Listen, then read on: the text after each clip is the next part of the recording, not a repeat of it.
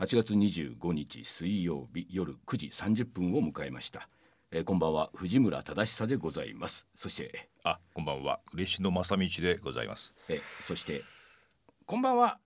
風子です。職場で感染者が出まして藤村氏が療養明けなこともありすみません。年には年をということで本当は行きたかったんですが今月はお休みさせていただきます。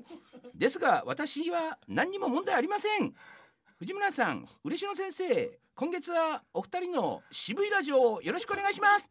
っていう今そういうコメントを声でねふーちゃんからもらいまして今再生しましたけどね。再生しました。やっぱりね親子ですね声が似てますね。似てるでしょ本当に。似てんですよね、えということで風子さんはですね、はいはいはい。なんかあのね、うん。あの職場で。職場でもやっぱり、まあ、感染者が出てそれと伴ってね、ええ。あのまあ人手不足っていうこともあって逆にそうですね。人が減ってますね。職場に来るなじゃなくて来てくれって言われてるらしくて。今や風子さんもねそうやって当てにされるっていう。当てにされるっていう。出世してますしね、えーある意味ね、ええ。そうですよかったんじゃないですか、ね、必要とされてますよ。よかったんじゃないですかね、はいええい。やもう期待気満々みたいでしたけどもね。なるほど。ええ。なんだったら電話で出ましょうかなんつってそういうことですね言ってましたそういうことですからなんかこれはもう。えー言ってましたけど、電話もめんどくせえだろうと思っていいよこのコメントでっていうことを私言いましてですね。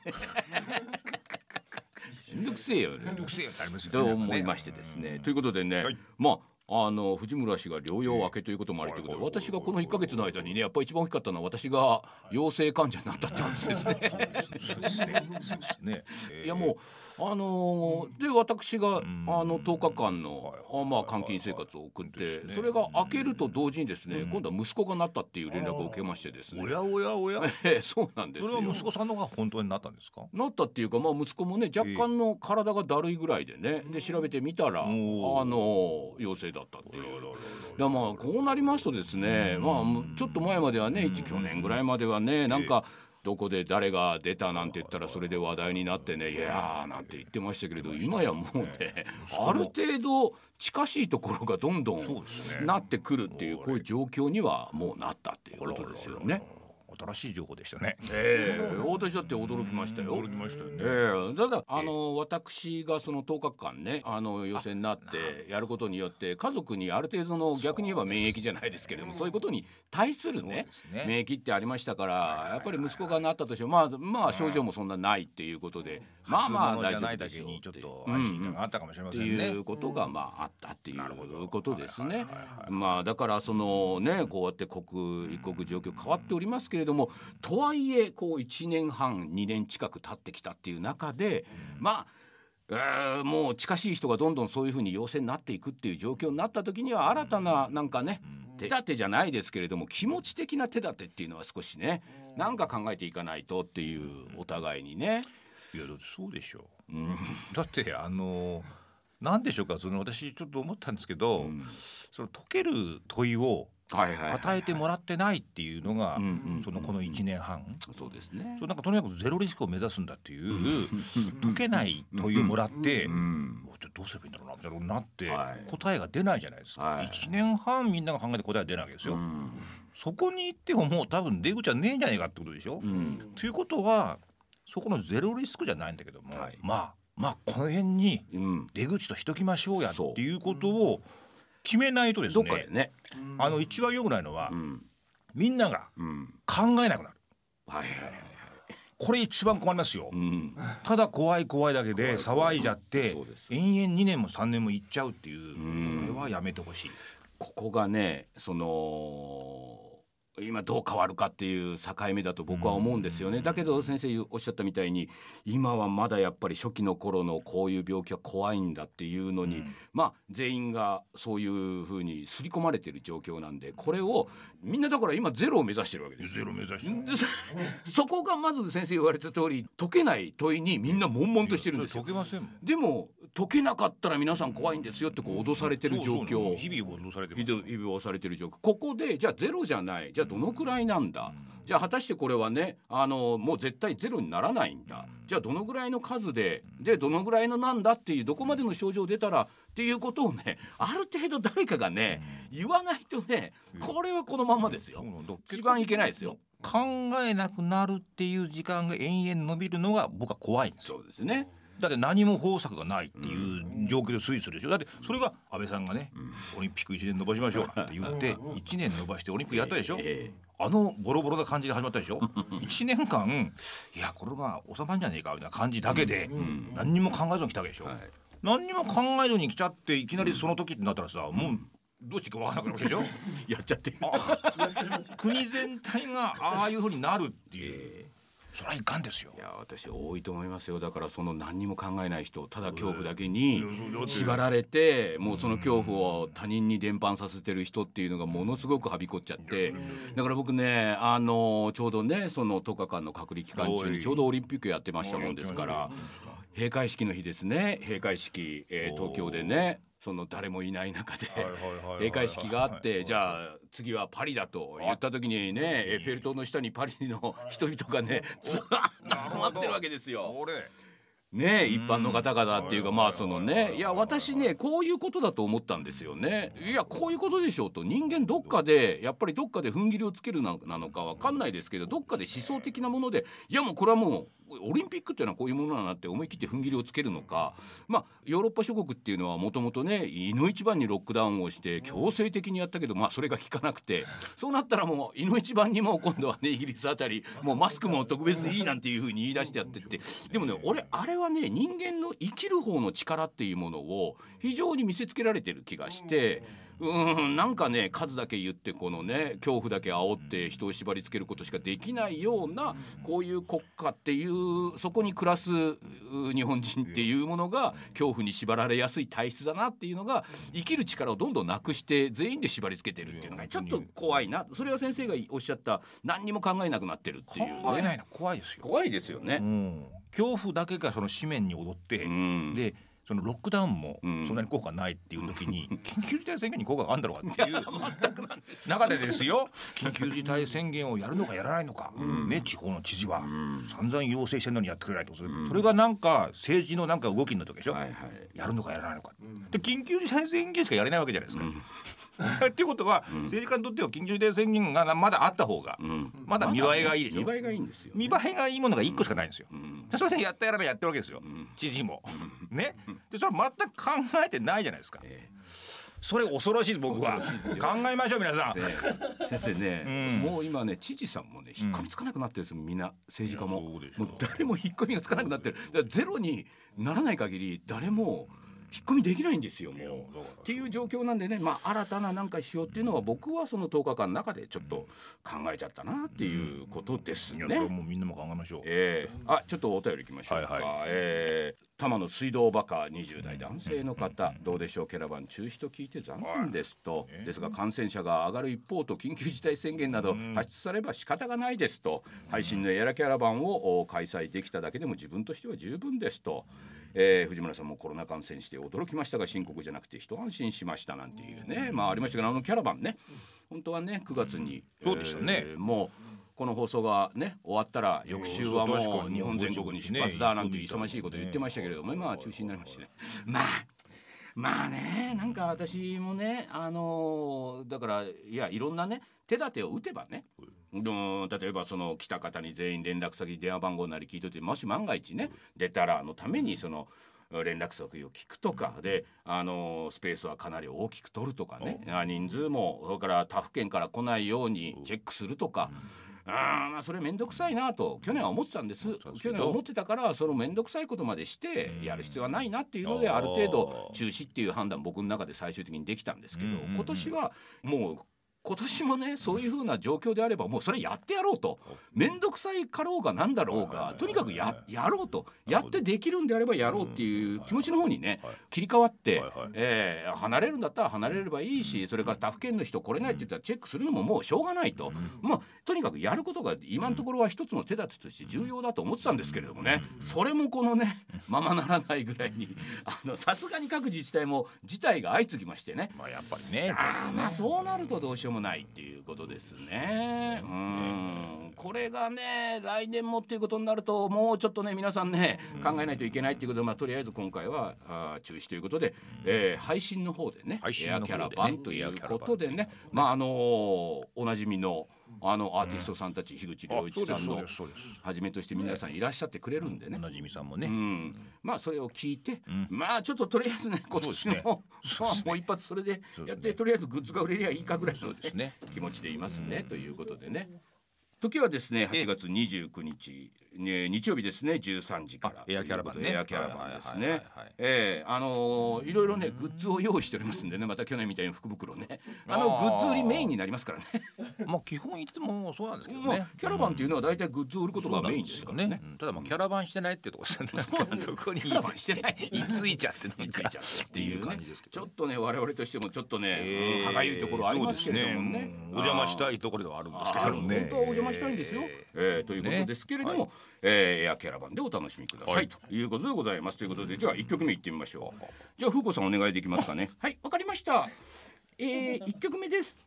ホーランドオーツでマンニーター。はいお聞きいただいたのはホーランドオーツでマンニーターでございました。すごいね。ずっとそれでやってんね。やりませんよこんなこと マンニータね。男を食う女っていう。すごいですね。で もなんかそんな歌詞とは思わずにこれ、聞きましたよ。聞きましたよ。なんかこれ。あいつに近寄ると男は食われるぜ近寄るなみたいなね。歌ですね。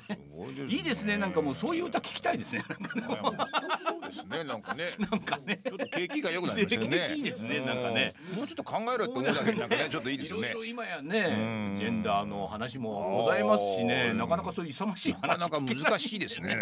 話の振りようが 振りようが難しいですからね。おっからびっくりですよね。えーたまになんかそういうのも心和みますね。というこ一曲目でございました。先生なんかあれなんかこう、ルーカスフィルムかなんかから。あ私あのスター・ウォーズ。そうでしょ？スター・ウォーズのですねえ？スター・ウォーズ本編じゃないですよ。うん。スター・ウォーズ本編じゃなくて、まあ、スター・ウォーズのルーカスフィルムのスター・ウォーズの制作者たちがやはりこの日本のアニメーションっていうのに非常にこうリスペクトしている面があるらしくて、まあ、そもそも「スター・ウォーズ」っていうのは黒沢さんのね隠し撮りでの三悪人を舞台あの元にしてるとかって言われてるぐらいにまあありますね。ねジョはいージ・ルーカスさんもうものすごい日本好き確かに黒沢のファンでしたよねそうそうそうまあそういうのもありましてこれ初めてのことらしいんですけど「スター・ウォーズ」のいわゆるこう原作みたいなのあるわけでそこから全く離れていいと。それぞれ独自であの「スター・ウォーズ」の世界観みたいなものを日本人のそのクリエイターがかに考えてもらってもらって。それをアニメーションにするっそのためのまあお金はルーカスフィルムから出すっていうそのあなた声優に。その声優おられがて、え オーディションに行きましてです出られねて採用されて、えー採用されて。あの今予告編がね流れてるんですけど、初っ端は私から始まってますからね。ね。私のナレーションみたいなやつから始まってますからね。飲み入るその声優を抑えて先生から長々と入るっていう始まる。ことはね昔ジェダイいうやつがおってのみたいななんかね。なんかそんなこれやっぱりあれじゃあジョージ・ルーカスも聞いてんじゃないですかこれ聞いてほしいですね。あのアメリカ版はアメリカいやそんなことあのりませんよ吹き替えしてますからね。先生ルーカスもやっぱり先生が陽性になったと聞いてやっぱりね 大丈夫かな？藤井やなって。思ったんじゃないですかね。思います。心配してなんか LINE がなんかするんじゃないですか。えーぜひねこれね9月からですね。今ネットでその予告編見れま予すもんね。YouTube の方で上がっております。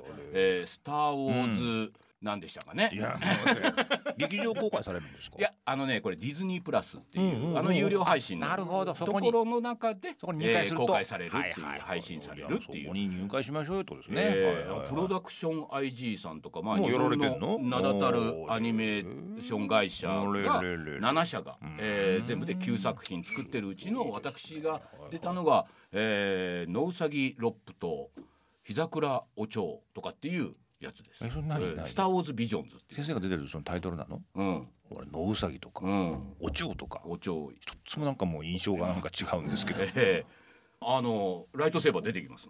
なるほど。みたいなね。俺は見たいですね。えーことでございますので、ちょっと9月ちょっと楽しみにと。いうこと。で、ままずはねその予告編見ていただければいやそうです。最初笑っちゃいますから。どうでしょう？の方々には聞き慣れた声なんですけども全然違うことやってるアニメのクオリティは高いですよ。アニメのクオリティそうですルーカスフィルムです。からねルーカスフィルムですからえーちょっとねお便りの方、お行きましょうか、ラジオネームすっとこどっこいさん。40代男性の方、えー、私藤村様のチャレンジャー精神に影響されましてどういうことでしょうね。とにかく何かを始めたくなりましたと。おただし藤村さんのようにお金はかけられない。でも体にいいことがしたいと出した結論はぬか床ですと。美味しいぬか漬けを作るべく毎晩毎日、えー、美味しくなれと唱えながらかき混ぜておりますと。以前からメダカと朝顔の世話をしているんですがそこにまためでる存在が増えました。自ら癒しを作るようになりましたということでございますねなんかこうすっとこどっこいな感じですかね。あなたに影響されて何やったかったぬか床を。ただ私もそのねあれですよその10日間ね、あそこ一人でいるってなった時にまああの熱心に見てたのが熱帯魚の飼育動画。あなたやってらっしゃいましたからね。淡水海水魚淡水魚やられましたからね。私その昔からその魚類を飼育するのが好きでえー、一番最初は小中学校の頃金魚を飼ってましてね。金魚ったって私の飼育の方法はプロに準じるぐらいのねえー、感じでしたよ。苔を最初にあの育ててその苔が水に活性化するからっていうんで苔をまず育ててから金魚入れるみたいなね。これクロート裸足クロート裸足の。金魚やるときに金魚の前に苔をまずやるっていうね。まず水から作るみたいなね。ね、えー、その次に会社入ってすぐ社会人になってすぐ熱帯魚熱帯魚あのこの熱帯魚っていうかまあいわゆるあのアクアリウムみたいなやつですね。水草を植えてこう景色を作るみたいなね。手間かかるん。ですえー、やられたんですかずっとやってました。でこのね私が熱帯魚とかそういう魚類に飼育するっていう時っていうのはある一定の法則がございましてですね私が金魚を飼育してた頃は学校に行きたくなかったっていうね。学校が嫌いだった。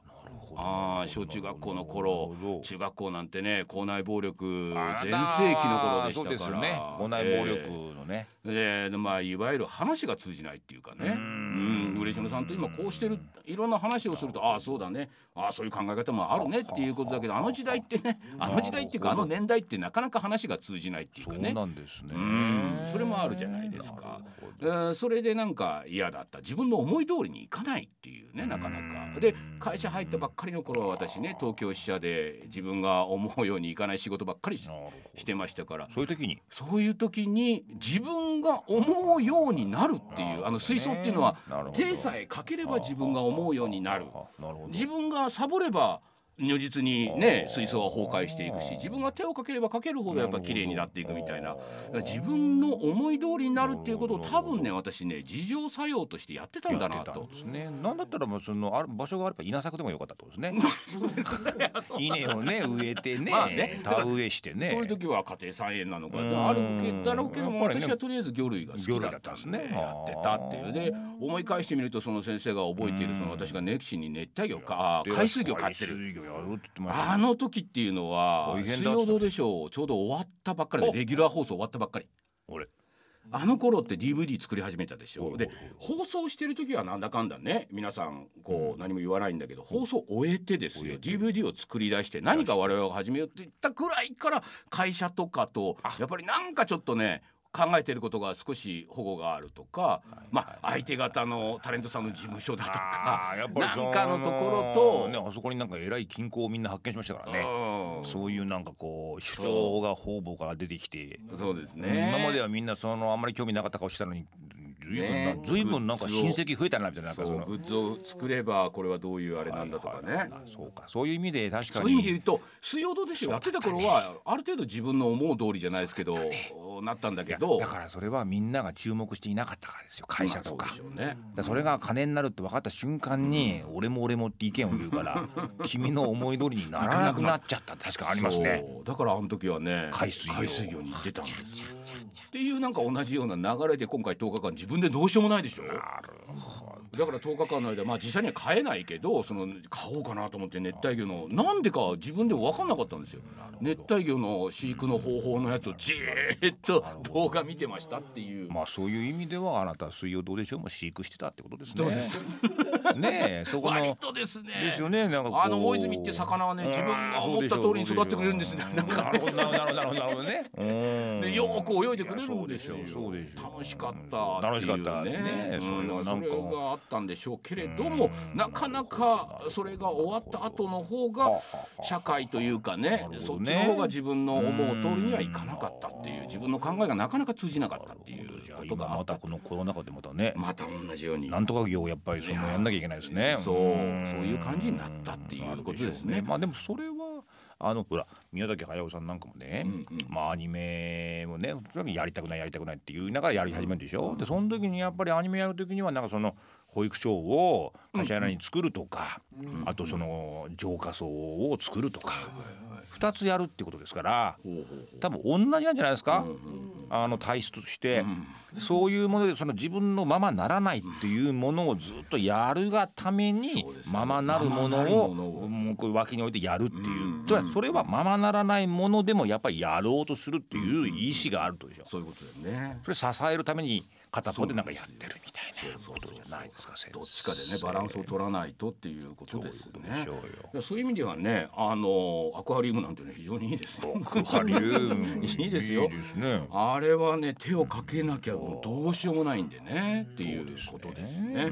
ちょっともう一つ、えはいはいはいはいーお便りいってみましょう。ここけこさん、えー、50代女性の方、えー、この方もねあ割と常連の方ですね。えー、嬉野先生の金縛りのお話大変興味深く拝見しました。そうかあれは夢だったのかと。ストンと気が楽になりました。私の金縛り体験は体の左側だけがなぜか金縛りになりこのままではまずいと動かせる方の体で必死に抵抗しえいやと体を動かしたんですが、なぜだか左側に寝返りを打ってしまい全身が金縛りになる私はなんてバカなんだと後悔したという体験でした。友人に話しても笑われるだけの体験だったんですがあれが夢ならもっと楽しんでいけばよかったと。懐かしいことを思い出しその時はすごく怖かったんですけどなんだか楽しくなりました。ありがとうございます。というこれは先生の本の中の話。私あの最近やっておりますあの連載しておりますノートのおお嬉野コーヒー店っていうところで、はいはい。その一つ連載の書いた。私それまだ読んでおりませんでしたいや読んでください。どんな金縛りにならことあります？あります。あります？ありますあります。金縛りってあれ夢ですよね。夢というか体の疲れですねあれ完全に。もう体の疲れと脳の覚醒と、うんそうですそうです。まあ両両方両方時に、まあ夢なのか現実なのかよくわかんないあたうん、りそういうふうになるってことなるなるなるなるなる。僕19歳の時にうちのおばあちゃんが亡くなって、はいはい。で数日して、ん。寝てる時に枕元にお、まあ、白いお着物を着た方がね女性がもうお座りになったんですけどもそのなんていうんですかそのリアリティ、夢とは思えなかったってい。うリアリティを翌日ですね。これはなんかすごいなと。これが金縛りというものか。体が動かないんですよ。うん。動かない動かない。感心したんですけど、そっからなんかもう癖になってやたらめったらその金縛りになる体質になっちゃったんですよ。でこれは結局ですよ。40過ぎてはい。50手前ぐらいまでずっともうそうなんですか？金縛りのベテラン。あそう。すごいですよ。定期的に？定期的に。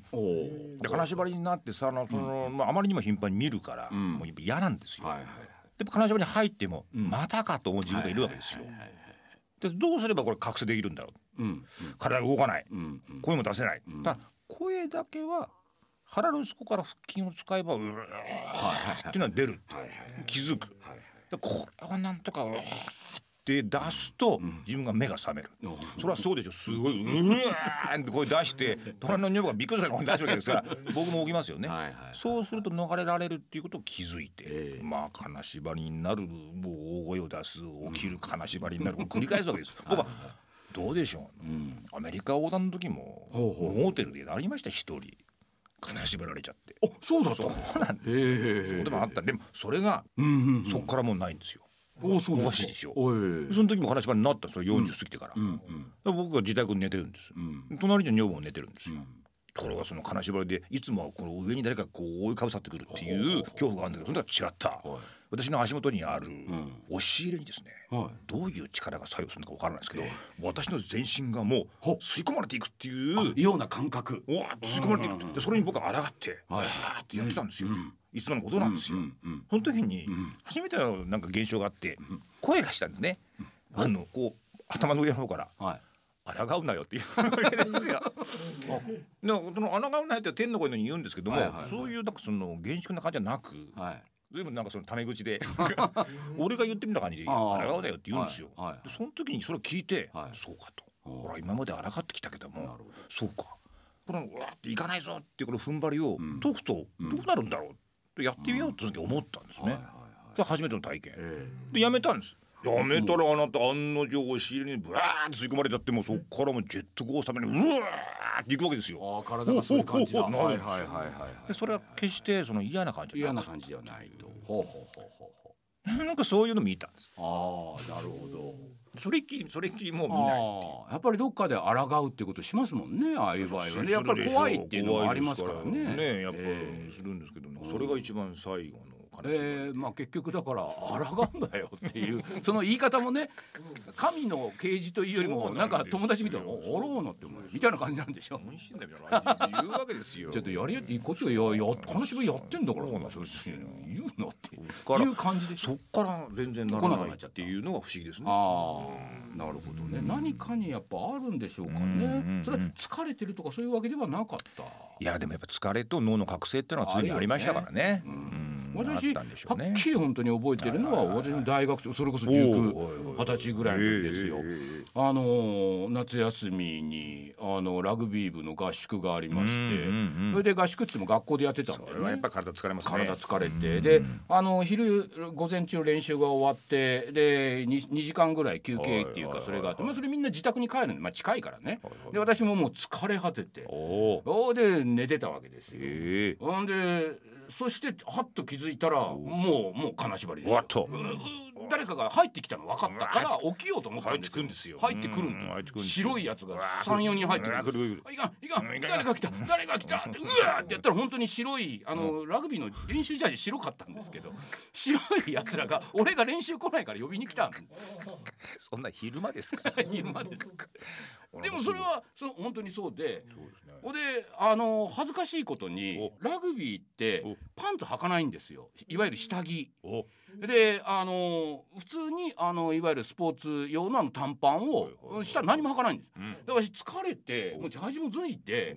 あの上 T シャツだけでしたかね。下半身丸出しで寝てたっていうのはなかなか珍しい人ねですそれもあって早く立たなきゃっていう。そうですね。余計金縛りにあったみたいなのありましたけどもね。そういう。あれ疲れる下半身が丸出しだっていうサスペンスまではないです。それがそれあれはもう完全に疲れと疲れと脳が覚醒してるっていう状況で決して入眠幻覚ね恐怖体験ではない心霊とかじゃないです。そうですよね。あのもう一つねちょっとメール読んでみましょう。こんなの来てますね。えーラジオネームナミさん。あーもう常連の方でございます、えー、40代女性の方。7月の放送では私のざれ言にお付き合いいただきありがとうございましたと、おー。8月に入り上司からん。昇格試験に推薦しておいたからと事後連絡がありどうも断るという選択肢は用意されていなかったようでお盆休みも半分返上で試験に向けて資料を作ることになっております。今やってらっしゃる。でもねこんな時代、みんなを引っ張れるリーダーなんて、私じゃなくてもなかなかいないんだからと開き直りまして、はいはい。早稲田のラグビー監督されていた、えー中竹さんの本などを読み、なんとか誰も引っ張らなくてもうん。勝手に組織が回る素敵な環境は作れないものかと模索しておりますと、うん。とはいえ先達のいない暗い道またぐちぐちとこちらに投稿させていただくかもしれません。その時にはまたご承覧くださいますということでですね。あのあれですねもうリーダーになれみたいにねこの40代にもなると言われてんですけど私はそもそもそういう人間じゃねえともう会社は辞めたいんだっていう方ですね。ことですね、ええ。しかしそれにとどまらずに、まあそれを分かった上で 工作ぐらいあるだろうと。なんか本も読んで考えてらっしゃるというこの姿勢は見上げたもんですねこれは、ええ。もう素晴らしい。ねえそうかそうかもう私じゃなくてもね、私ごときでもならなきゃいけないぐらいに人手不足なんだっていうことに気づいたっていう気づかれたっていうね。あこのやっぱ楽天的な。いいですね。この方のやっぱり本質は楽天なんですこれね。ここに気づかれた。だからこういうふうにこう逆転の発想ができるわけですよ、えこういう方がねやっぱりどうでしょう。ね真のファンです。ああいいですね。やっぱりねそのどんな方もやっぱりその最終的に追い詰められて、楽天に転んでしまうっていう体質の方たち、これがどうでしょう支えてる。いやそうですよね、やっぱりこれでいや私はやっぱりダメだからダメだからっつって、じゃあ次の職場に例えば移ったとしても、やっぱりねいやもうその年であれだから班長ぐらいになってくれみたいにね言われてとかっていうところにずっと悩んでいくぐらいやったら早稲田のラグビー監督のねこの方正しい本を読んでってこいう。の方正しいですよ。うん、だからここに開き直って転換するってはいいう楽天性があるからこそ、その本を読みながら、はい。何らかの戦略というものを自分なりに考えるんですよ。一応ね。さっき僕言いましたでしょ、ええ。考えないのが一番丸いってね。考えてらっしゃる。